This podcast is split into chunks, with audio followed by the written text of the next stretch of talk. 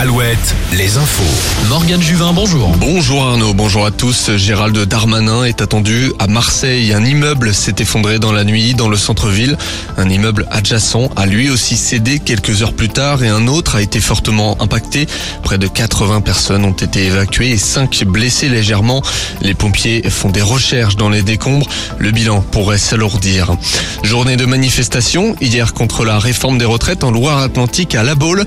Près de 400 personnes ont défilé de manière insolite. La CGT Culture, venue de Nantes, a organisé un défilé parodique, vêtu de costard cravate et de signes distinctifs de richesse. Une manif qu'ils ont qualifiée de droite.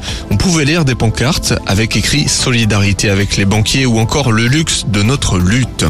Les sorties du dimanche, le parc des expositions de Poitiers accueille ce week-end le plus gros événement français autour du jeu vidéo.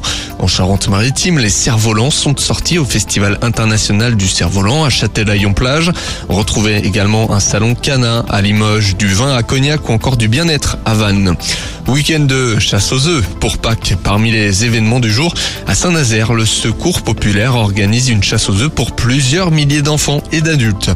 Nouveau week-end de Coupe d'Europe en rugby. Et quelle affiche Le Stade Roche, les champions d'Europe, en titre, reçoit les Anglais des Saracens, triple champion d'Europe.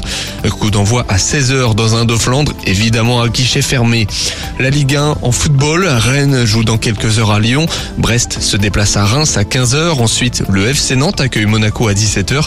Quelques jours après l'euphorie évidemment de la Coupe de France, Lorient affronte Marseille au Moustoir. Hier, Angers a gagné pour la première fois depuis le 18 septembre dernier. C'était face à Lille. Ça joue ce dimanche en basket élite. Limoges et Paris s'affrontent à Bercy.